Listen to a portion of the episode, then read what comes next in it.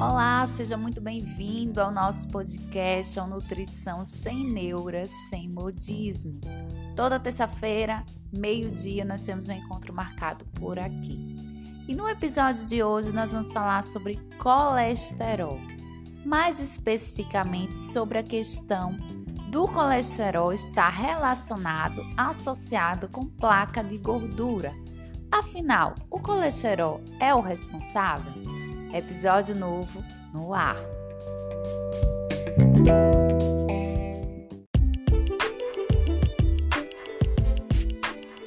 Provavelmente você já ouviu falar sobre essa relação colesterol e a incidência, a presença de placas de gordura nas artérias, possibilitando um episódio, uma doença cardiovascular, não é isso?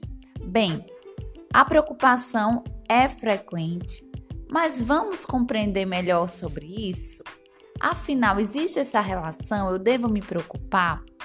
Antes disso, você que quer conhecer o colesterol, saber quem é, como ele vem, o que ele faz, tem episódio aqui no nosso podcast falando só sobre essas questões, ok? Você no final desse escuta lá o podcast do colesterol, quem é ele é, ok?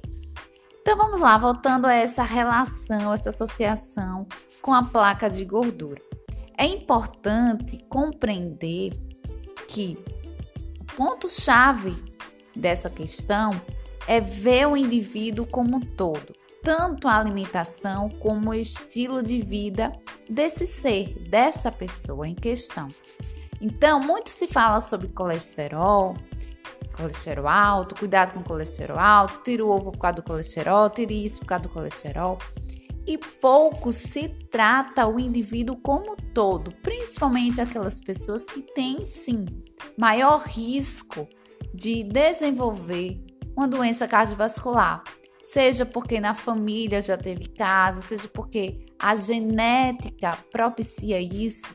Então é importante você ter um cuidado ter uma atenção muito aquém de taxa de colesterol, de nível de colesterol sanguíneo, ok? Bem, um ponto bem esquecido na dieta, quando a gente fala de alimentação, é o teor de antioxidante na sua alimentação. Você tem consumido antioxidantes? Bem, a gente sabe que para formar a placa de gordura, ali tem um processo inflamatório associado. E é esse processo inflamatório que é o ponto X.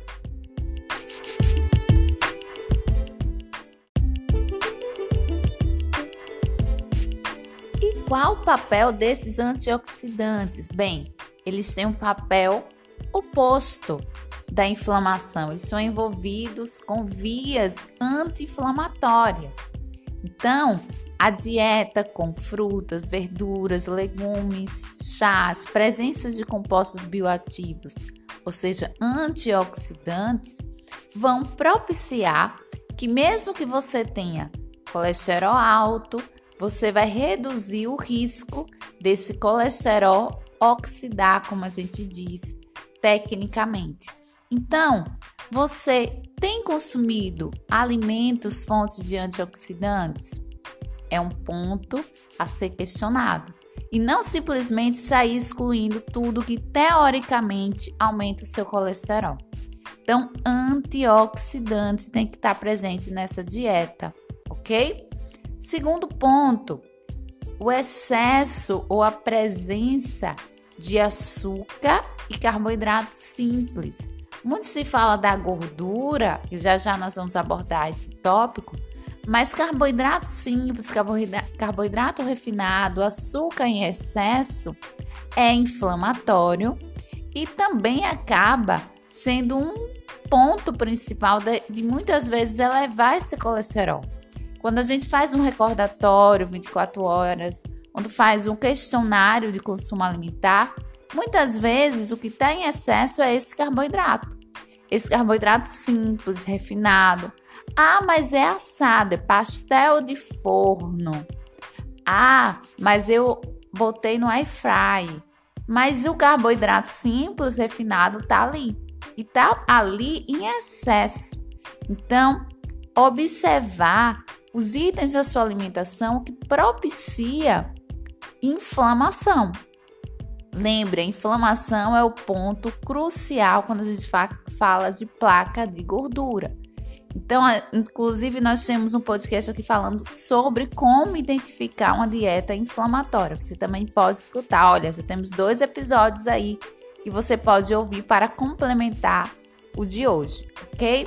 Bem, além do açúcar e do carboidrato simples, o sal em excesso, seja o sal de adição, aquele que você coloca na sua alimentação, e o sal, o sódio, na verdade, proveniente dos produtos industrializados, que é outro ponto também presente numa dieta inflamatória.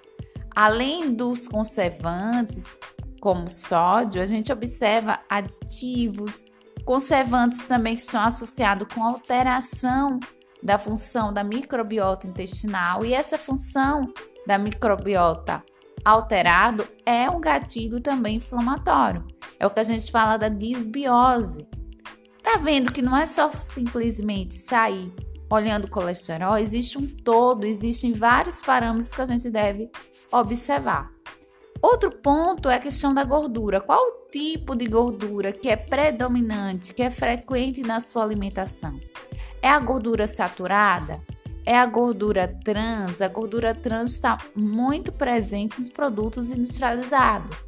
A gordura saturada está presente principalmente nos alimentos de fonte animal, leite, queijo, ok?